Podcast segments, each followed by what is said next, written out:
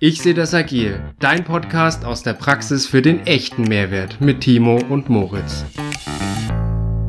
Hallo und herzlich willkommen zu einer weiteren Folge unseres Podcasts Ich sehe das agil mit Timo Lettfuß, Scrum Master. Und Moritz Kühner, Teamleiter eines agilen Entwicklungsteams. Hallo. Moritz, du hast uns heute mal wieder eine geile Story zum Einstieg mitgebracht, wo wieder zu unserem Thema führt. Willst du vielleicht gleich mal loslegen? Ja klar, direkt aus der Praxis für euch aufs Ohr. Es geht heute um das Thema Generalisten und Spezialisten. Das haben wir in der Vergangenheit immer mal wieder behandelt, aber in den letzten Wochen war das bei mir schon eine relativ relevante Geschichte, die mich auch sehr beschäftigt hat, das zu managen. Was könnt ihr heute mitnehmen? Was ist euer Mehrwert? Also zum einen möchten wir euch mal darlegen, welche verschiedenen Formen von Spezialisten und Generalisten geht es, wie geht man damit um und was macht ihr, um dieses Verhältnis bestmöglichst zu managen, dass da das Beste fürs Team und fürs Unternehmen rauskommt.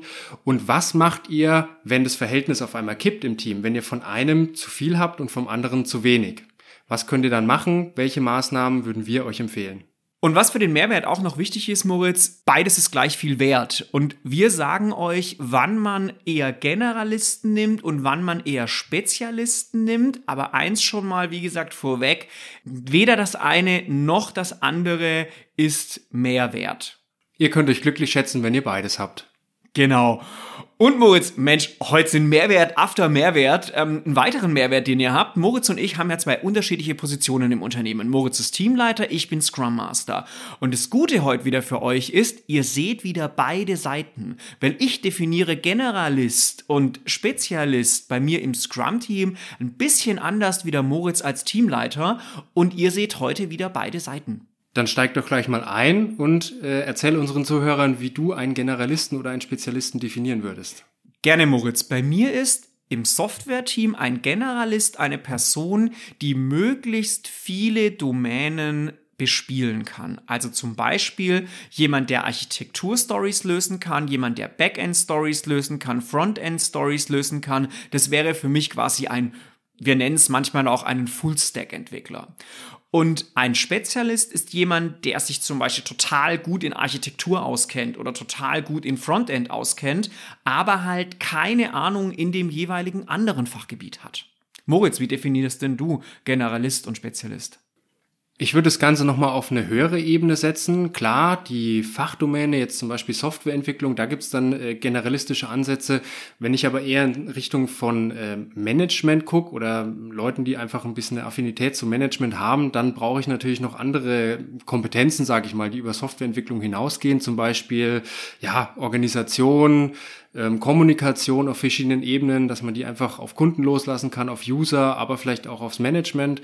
Das wäre für mich ein Generalist, ähm, den ich in meinem Team so definieren würde. Und der Spezialist, der ähm, wäre dann schon auch in Richtung Softwareentwicklung jemand, der halt Softwareentwicklung macht. Aber der Spezialist, der wäre dann für mich jemand, der vielleicht in dieser Domäne auch schon generalistische Ansätze hat. Also ich erwarte da vielleicht ein bisschen mehr.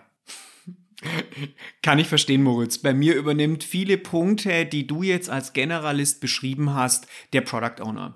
Deswegen gibt's das so bei mir in der Definition nicht, aber dafür haben wir auch den Fullstack-Entwickler, der dann der Generalist ist. Ist aber auch ganz ähnlich bei mir. Die Generalisten übernehmen sehr viel die Product Owner Rolle. Da kommen wir später nochmal drauf. Was machen wir, wenn das Verhältnis ein bisschen kippt? Kleiner, kleiner Teaser schon mal. Es war bei mir so, ich hatte auf einmal einen Überhang an Spezialisten, die es dann zu managen gab, dass denen die Arbeit auch nicht ausgeht, weil die natürlich ultra effizient arbeiten können, total schnell ihre Anforderungen abgearbeitet haben und der Backlog, der wurde dünner und dünner. Moritz, um es vielleicht ein bisschen plakativ zu machen, was würdest denn du sagen, was wäre der Vorteil bei dir, wenn du ein Team hast aus lauter Generalisten? Und was hättest du für einen Vorteil, wenn du ein Team hättest aus lauter Spezialisten? Das kommt natürlich stark auf die Rahmenbedingungen an, Timo. Wenn ich sehr stabile Rahmenbedingungen habe, die auch planbar sind, wenn ich genau weiß, wo möchte ich hin, ich habe eine definierte Roadmap, dann ähm, greife ich natürlich gerne auf Spezialisten zurück, weil die Anforderungen oder Projekte sehr effizient durcharbeiten und wir dann sehr hohe Geschwindigkeit aufnehmen können. Habe ich aber Rahmenbedingungen, und das ist bei uns in der Innovation und in der Digitalisierung nun mal so, die sehr volatil sind, die sich ändern, Thema VUCA World, dann äh, bin ich ganz froh, wenn ich auch ein paar Generalisten im Team habe, weil die sehr flexibel auf verschiedene Themen reagieren können. Die kann ich überall einsetzen, die können auch Managementaufgaben übernehmen und dann in der Rolle als Product Owner eben die Spezialisten ein bisschen mitführen, mit anleiten, fachlich einfach Input geben. Und was ist dir am liebsten, Timo? Boah, Moritz, das ist jetzt schon eine krasse Frage. Ich würde vielleicht die Antwort noch ein bisschen zurückstellen und würde erstmal selber bei mir die beiden Extreme aufzeichnen, die gar nicht so weit weg sind von deinen. Also bei mir ist es auch so, wenn ich letztendlich eine Welt habe, die total unsicher ist, wenn ich einen Product Owner habe, der mir alle zwei Monate mit irgendwelchen neuen Themen daherkommt, dann brauche ich Full-Stack-Entwickler. Dann brauche ich welche, die sich jede Woche um andere Themen kümmern können und sich überall ein bisschen auskennen. Wenn mein Product Owner sagt, hey, wir werden das nächste Dreivierteljahr eine Frontend-Software entwickeln und genau klar ist, was da gemacht wird, dann kann ich in die Effizienz gehen und kann mir wirklich Spezialisten ausbilden. Und Moritz, wir haben einen agilen Podcast und deswegen wollte ich noch mal ganz kurz sagen, was denn die Agilität sagt. Die Agilität sagt, ich brauche Full-Stack-Entwickler. Das heißt, ich brauche Leute, die Agilität geht ja von einer sehr, sehr schnell verändernden Welt aus, von einer Welt, die sich alle drei Wochen neu sortiert, also alle drei Wochen, wenn ich alle drei Wochen zum Beispiel meinen Sprintwechsel mache und hier neu sortiert wird, in welche Richtung es geht. Und da bin ich natürlich mit Generalisten am effizientesten. Genau, Moritz, ich bin dir ja aber noch die Frage schuldig, was mir persönlich denn am liebsten ist. Normalerweise wird in der Agilität ja oftmals der goldene Mittelweg propagiert. Ich persönlich bin aber tendenziell eher ein Fan von Generalisten. Ich bin jetzt seit zwei Jahren Scrum Master und ich bin schon sehr, sehr oft in die Bredouille gekommen, dass A, entweder der Product Owner kurzfristig um die Ecke kommt und doch irgendwas anderes will, wie er geplant hat, was in der Agilität ja auch gewünscht wird. Und gerade dann brauche ich Generalisten. Oder ich zu dem Fall gekommen bin, dass irgendeine Person im Team ein Engpass war und das komplette Team ausgebremst hat. Und beides Mal sorgen Generalisten im Team dafür, dass es nicht zu dieser Situation kommt. Und deswegen bin ich persönlich ein großer Fan von Generalisten. An der Stelle aber nochmal der Hinweis, beides ist total wertvoll. Stellt euch zum Beispiel mal vor, ihr braucht äh, eine Herztransplantation oder eine Operation am Herzen, dann wollt ihr zu dem absoluten Spezialisten gehen und nicht zu dem, der halt auch Knochen macht und auch Kopf und auch Hand und halt auch Herz, sondern ihr wollt zu dem Herzspezialisten auf der ganzen Welt, der aller, allerbeste. Also hier der Hinweis, es geht nicht um besser oder schlechter, man braucht immer beides, man muss sich die Rahmenbedingungen angucken. Oft ist es aber so, man kann sich einfach nicht raussuchen, was man im Team jetzt für Kompetenzen oder Fähigkeiten hat. Ähm, habe ich jetzt äh, mehr Generalisten, habe ich eine gesunde Balance oder einen, einen, sehr starken Überhang an Spezialisten? Das ist einfach bedingt durch, klar, Fluktuation. Die Mitarbeiter, die können sich das sehr oft auch aussuchen. Zum Beispiel auch Spezialisten, die sich auf Software wirklich spezialisiert haben, die sich da sehr gut auskennen, die finden ja zurzeit sehr gut Jobs. Und bei mir, deswegen habe ich das Thema jetzt auch heute mitgebracht. Ich hatte tatsächlich genau das andere. Ich hatte dann Überhang an Spezialisten ähm, die letzten paar Monate. Das hatte aber auch verschiedene Gründe. Und jetzt ist natürlich die Frage, wie geht man damit um? Und da wollen wir jetzt nochmal ein bisschen drauf eingehen. Beziehungsweise ich will euch meine Erfahrungen erzählen, erläutern, darlegen und ein paar Beispiele bringen, die ihr euch vielleicht äh, für euren Arbeitsalltag auch ähm, übertragen könnt. Als erstes kommt einem in den Sinn, den Mitarbeiter im Unternehmen irgendwo anders einzusetzen, natürlich kurzfristig. Es gibt in der Regel andere Bereiche, gerade in größeren Konzernen, die ähnliche Strukturen haben, jetzt zum Beispiel in der Softwareentwicklung. Das macht ja nicht nur ein Bereich oder ein Team. Und es kann durchaus sein, dass es hier die Möglichkeit gibt, einen Mitarbeiter für zwei, drei Monate anderweitig einzusetzen, bis sich diese Balance wieder aufgelöst hat. Also beispielsweise, wenn ein Generalist gekündigt hat, dass man da einfach wieder jemanden aufgebaut hat und dann kann der Mitarbeiter ja wieder zurückkommen, der Spezialist. Genau, und ich glaube, was auch noch wichtig ist, in einem größeren Unternehmen stellt sicher, dass er den Spezialisten auch wieder zurückkriegt. Ganz genau. Er soll sich nicht da häuslich einnisten. Ihr wollt ja euren Mitarbeiter wieder zurückkriegen, sonst habt ihr das nächste Problem, habt ihr den Überhang an Generalisten. Eine konkrete Herausforderung, die ich in den vergangenen Wochen hatte durch den Mangel an äh, Generalistentum war, dass wir relativ wenig Anforderungen hatten. Also der Backlog, der wurde immer schmaler, weil bei uns Generalistentum auch damit verbunden ist, gewisse Anforderungen der Kunden reinzubringen. Alles intern, Smart Factory ist ja nach innen gerichtet ähm, und die Generalisten haben hier die Rolle der Product Owner in. Und wenn diese dann fehlen, dann kann es durchaus passieren, dass die Entwickler, in dem Fall die Spezialisten, leerlaufen. Und hier war eine, eine Maßnahme, die wir ergriffen haben, dass ich als Führungskraft diese Rolle ein bisschen mit übernommen habe als Product Owner, was sich kurzfristig aber als sehr schwierig rausgestellt hat, weil du auch hier in dieses Thema wieder reinkommen musst. Du musst in diese Rolle reinwachsen. Du musst dich natürlich in den Projekten erstmal wieder zu Hause fühlen, bevor du Anforderungen für andere definieren kannst. Timo, das Problem habt ihr wahrscheinlich nicht so. Ihr seid ein bisschen anders aufgestellt. Da hast du absolut recht, Moritz. Ich habe es ja vorher schon erklärt. Bei uns sind nicht die Generalisten äh, Fullstack-Entwickler, das heißt die, die mehrere Code-Domains bespielen können, Stichwort Frontend, Backend, Architektur und der Product Owner sagt ihnen, was sie letztendlich zu tun haben. Einen Riesenvorteil hatten wir allerdings durch diese Konstellation Überhang Spezialisten. Wir konnten uns extrem gut auf technische Schuld fokussieren, was ja in einem sehr Hochdruckbereich, der sehr viele Anforderungen umsetzen soll, eher schwierig ist. Aber durch diesen Überhang konnten wir uns Code angucken, wir konnten uns Softwarearchitektur angucken, wir konnten mit äh, Dienstleistern, die uns auch bei der Entwicklung unterstützen, uns zusammensetzen, gemeinsame Workshops machen, um die Software einfach stabiler zu machen, die wir unseren Usern anbieten. Und das war eine Riesenchance, die ihr vielleicht auch nutzen könnt, Guckt euch das einfach mal an. Habt ihr technische Schuld? In der Regel, die Entwickler finden da immer irgendwas, was noch besser gemacht werden kann, damit wir hinterher, wenn der Laden wieder das Brummen anfängt, eine stabile Software haben, die keinen Ärger macht und wir uns dann auf neue Features und Anforderungen konzentrieren können. Und hier ist jetzt auch wieder ein Unterschied zwischen Moritz seiner Situation und meiner Situation. Bei mir ist zum Beispiel das Aufräumen von technischer Schuld mal so zwischendurch, wenn der Spezialist zwei, drei Tage Zeit hat, nicht möglich. Weil im Scrum-Team, also ich mache ja Scrum nicht nach Lehrbuch, aber schon relativ nah dran, gibt ja der Product Owner ganz klar vor, was das Team macht. Und somit ist auch die technische Schuld bei uns im Backlog und wird in die Sprints mit eingeplant. Zudem ist es bei uns so, meistens, wenn man technische Schuld Schuld angeht, sind das immer sehr, sehr große Brocken, die dann nicht in ein paar Tage und auch nicht von einer Person gemacht werden können, sondern die beschäftigen dann meist gleich größere Teile des Teams.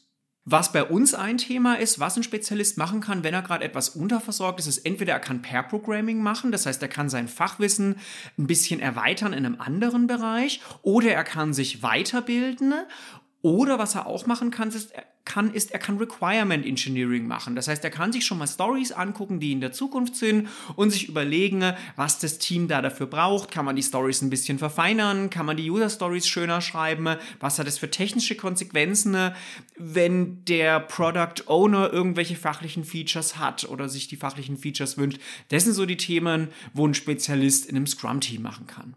Das funktioniert bei uns auch, haben wir auch äh, sehr viel ausprobiert, neue Technologien uns mal anzugucken, neue Impulse ins Team und ins Unternehmen reinzubringen.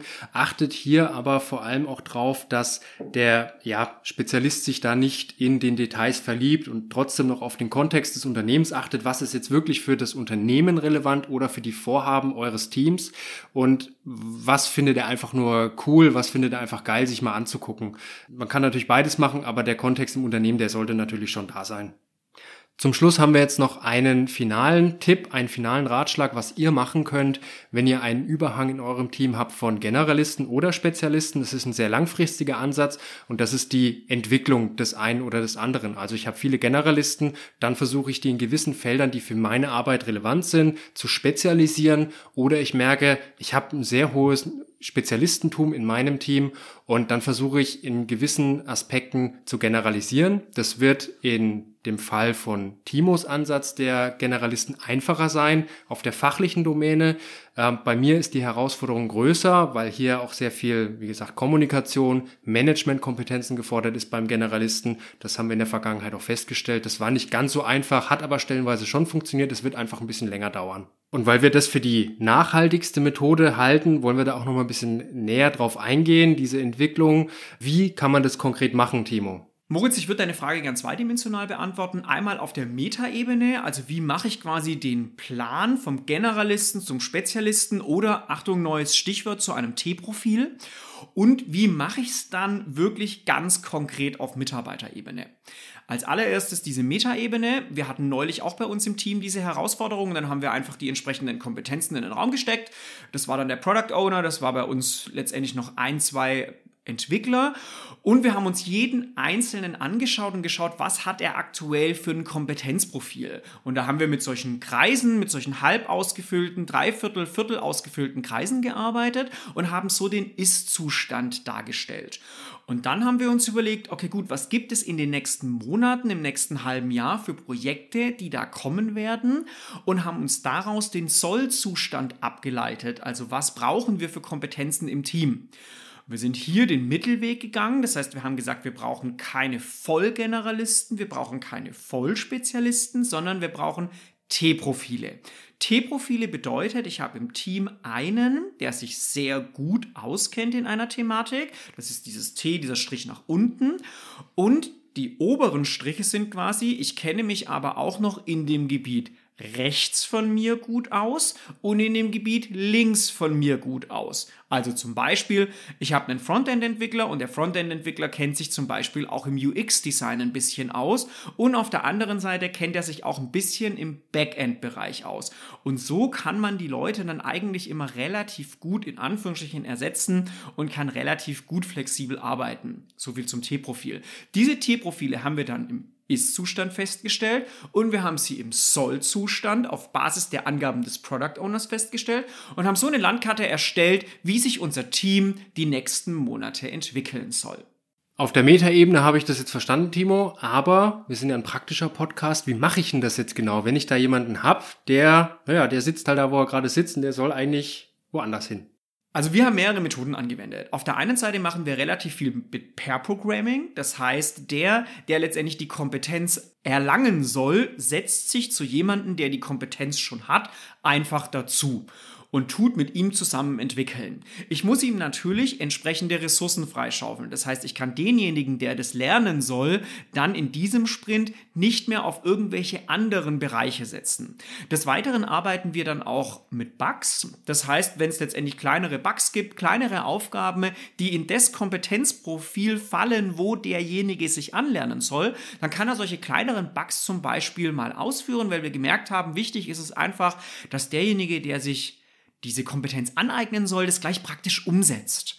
Und natürlich bekommt derjenige auch Zeit freigeschaufelt im Sprint, sich zum Beispiel mal ein paar YouTube-Videos anzugucken zu solchen Themen oder sich da allgemein einlesen zu können. Das sind so unsere ganz praktischen Methoden, die wir in so einem Sprint dann anwenden. Deine praktischen Tipps, Timo, die kann ich bestimmt auch bei mir anwenden. Muss ich mir mal Gedanken drüber machen, wie ich das genau umsetze. Eine zusätzliche Erfahrung möchte ich noch mitgeben, wenn ihr Generalisten nach meiner Vorstellung oder nach meinem Profil braucht, also die auch gewisse Management- und Organisationskompetenzen mit dabei haben.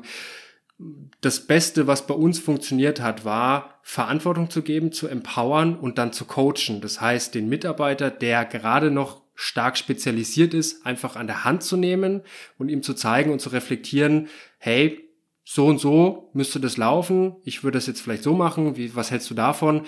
Und ihm dann auch zu spiegeln, was lief gut und was lief nicht so gut. Also das ist relativ zeitaufwendig, aber deswegen auch langfristig diese Entwicklung sehen, wenn ihr das wirklich möchtet, wenn es zu eurer Strategie passt, dann investiert diese Zeit. Ihr habt dann einen Spezialisten, der aber auch Generalist ist und das ist ultra viel wert. Der kennt sich in Fachdomänen sehr gut aus und du kannst ihn auf alle möglichen Leute loslassen. Kunden, Management, das ist dann völlig egal.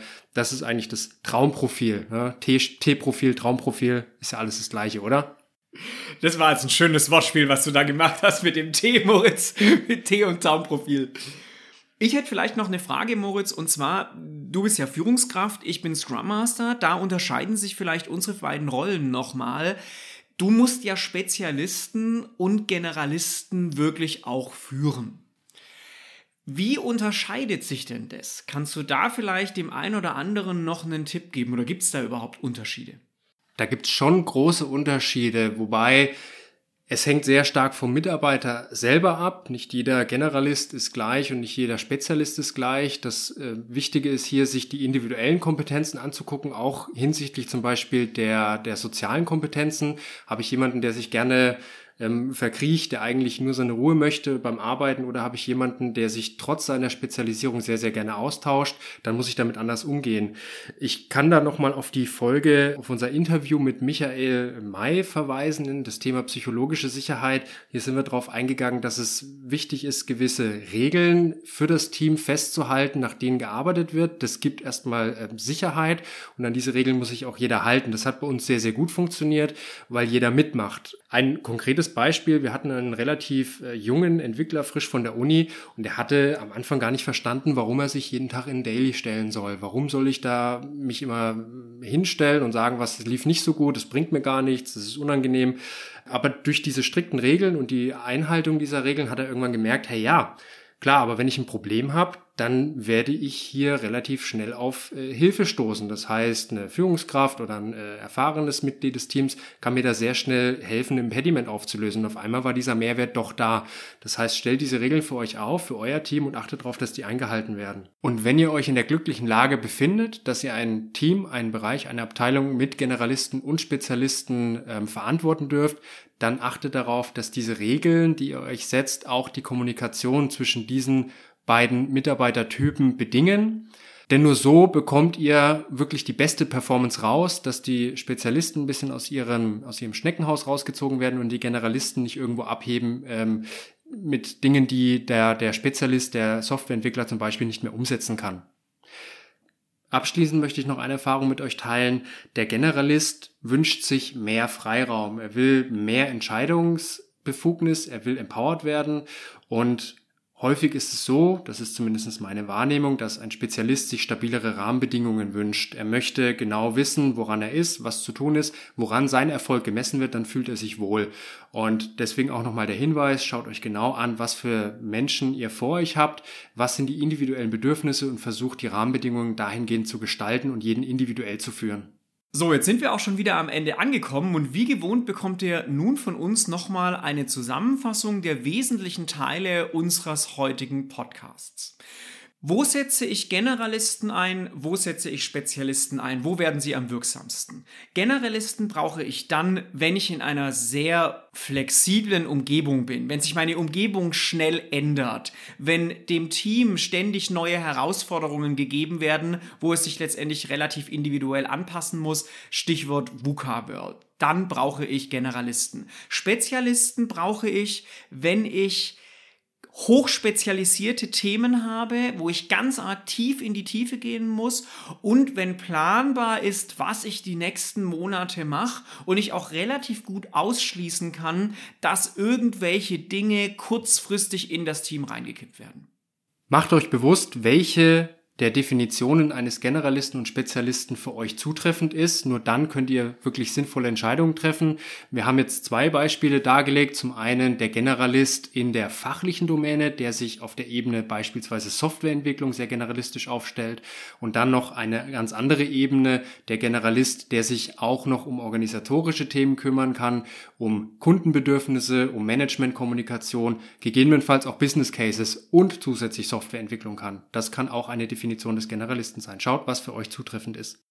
Ein Stichwort, wo auch noch gefallen ist, ist das sogenannte T-Profil. Das wird vor allem in der Softwareentwicklung, in praktischen Unternehmen oftmals angewandt. Das heißt, ich habe einen Spezialisten, der sich aber in seiner Domäne rechts von sich selbst und in der Domäne links von sich selbst auch noch auskennt und so, wenn es eng wird, hier auch noch mithelfen kann. Welche Möglichkeiten habt ihr, wenn ihr feststellt, ihr habt einen Überhang von Generalisten oder Spezialisten? Zum einen könnt ihr versuchen, gerade den Spezialisten kurzfristig in andere Bereiche zu verleihen, wo er mehr Wirksamkeit erzielen kann fürs Unternehmen. Ihr als Führungskraft könnt versuchen, in die Rolle eines Product Owners zu schlüpfen, was in unserem Fall gut funktioniert hat, aber kurzfristig erstmal sehr holprig war und dann Anforderungen für Spezialisten zu definieren. Ihr könnt euch im Team darauf committen, technische Schuld zu fokussieren. Ihr nutzt diese Slack-Time, um den Code zu reviewen, um die Architektur zu reviewen oder ihr nutzt diese freie Zeit, um neue Impulse ins Team, ins Unternehmen reinzubringen, neue Technologien sich anzugucken. Achtet hier aber darauf, dass es wirklich im Kontext des Unternehmens ist. Ähm, alles andere sollte in der Freizeit passieren. Und zu guter Letzt könnt ihr versuchen, eher langfristig orientiert Spezialisten zu Generalisten zu entwickeln oder Generalisten zu spezialisieren in verschiedenen Domänen. Hierzu haben wir vorher verschiedene Werkzeuge genannt, zum Beispiel Pair Programming, zum Beispiel Wissenseinarbeitung über YouTube-Videos, über sonstige Quellen, über Schulungsprogramme. Wichtig hierbei ist, dass der, der sich in die Kompetenz einlernen soll, die entsprechenden Ressourcen frei bekommt im Sprint und dass er das Wissen gleich praktisch umsetzen kann. Möchtet ihr einen Spezialisten zum Generalisten entwickeln, stellt euch darauf ein, dass es ein sehr langer Weg wird. Ihr müsst als Führungskraft empowern, ihr müsst coachen und ihr müsst für Verantwortung sorgen. Achtet generell darauf, dass ihr in Bezug auf Spezialisten und Generalisten individuell vorgeht, schaut euch die Bedürfnisse der einzelnen Mitarbeiter an und setzt Regeln im Team fest, nach denen ihr zusammenarbeiten wollt. So, jetzt seid ihr aufgeschlaut, was Generalisten und Spezialisten sind und wie ihr von dem einen zum anderen kommt. Moritz, mein Standardsatz, der aber immer wieder stimmt. Es hat mir wieder mega Spaß gemacht. Ich wünsche euch da draußen noch einen tollen Tag und bleibt agil. Da schließe ich mich an. Vielen Dank an die Zuhörer da draußen. Geilen Tag und bis zum nächsten Mal. Hat euch die Folge gefallen? Dann schenkt uns ein Like, folgt uns auf LinkedIn und bleibt verdammt nochmal agil.